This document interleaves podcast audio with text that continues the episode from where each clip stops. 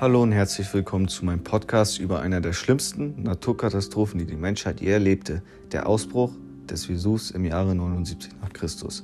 Der Vesuv ist ein Schichtvulkan und befindet sich in meiner zweiten Heimatstadt in Süditalien. Er liegt gar 10 Kilometer von der Stadt Neapel entfernt und ist 1281 Meter hoch. Der Vesuv ist der einzige noch aktive Vulkan auf dem europäischen Festland. Jetzt möchte ich euch von dem dramatischen Tag erzählen, an dem dieser Vulkan ausbrach. Wir befinden uns im Sommer 79 nach Christus in dem kleinen Hafenstädtchen Pompeji. Pompeji ist durch den Hafen eine wohlhabende Handelsstadt und an den fruchtbaren Hängen wachsen Wein- und Olivenbäume. Seit Wochen bebt die Erde, doch die Menschen können mit diesen Vorzeichen nichts anfangen. Sie wissen nicht, dass sie auf einem Pulverfass sitzen. Unter der Erdoberfläche bahnt sich eine riesige Naturkatastrophe an. Große Mengen Magma steigen aus dem Erdmantel in die Erdkruste auf und füllen die Magmakammern direkt unter dem Vesuv. Der Druck auf den mit erkalteten Lava verstopften Schlot steigt. Als die glühende Masse den Grundwasser gefüllten Bereich im Vulkankegel erreicht, gibt es eine extreme Wasserexplosion, die den verstopften Schlot freisprengt. Es ist der 24. August, ungefähr 1 Uhr Mittag, als der 18-jährige Römer Plinius, der Jüngere, die Gas- und Aschewolke vom äußersten Rand des Golfes von Neapel aus beschreibt.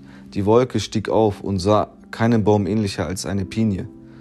Durch diese Beobachtung von Plinius werden diese heftigen und explosiven Vulkanausbrüche, bei denen große Mengen Vulkanasche bis in die Stratosphäre gelangen, auch plinianische Eruption genannt.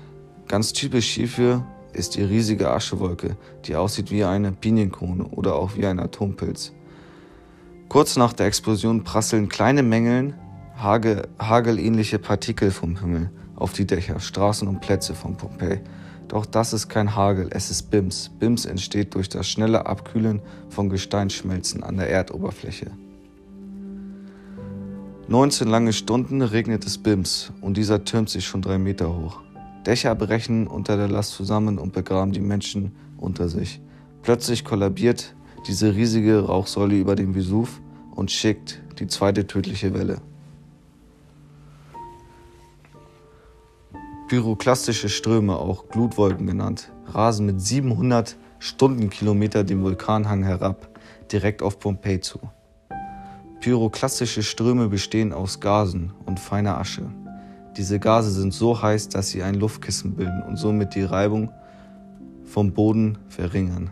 Dadurch werden sie so extrem schnell und vernichten alles, was ihnen in dem Weg steht. Die heißen Temperaturen der Glutwolke von bis zu 500 Grad verursachen bei Menschen einen thermischen Schock, der sie innerhalb von Millisekunden tötet. Nach drei Tagen ist das Inferno vorbei. Das Hafenstädtchen Pompeji und seine 2000 Einwohner sind unter der meterhohen glühenden Ascheschicht verschwunden.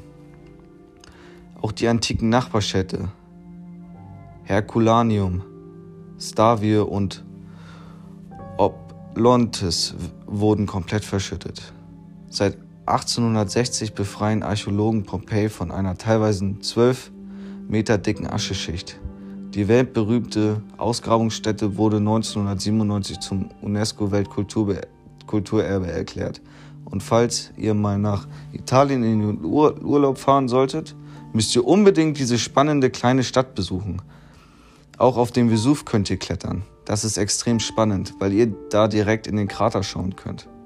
Auch heute noch werden Wein und Tomaten an den Hängen des Monte Vesuvio, wie ihn die Einheimischen nennen, angebaut. Da fragt man sich, ob die Neapolitaner denn gar keine Angst vor einem Vulkanausbruch haben. Die Neapolitaner antworten auf diese Frage stets gelassen. Der Bucklige ist fast ein Mitglied der Familie, meistens freundlich, mit Neigung zu cholerischen Anfällen. Seit seiner letzten Eruption 1944 schläft der Vesuv unter den Augen wachsamer Vulkanologen.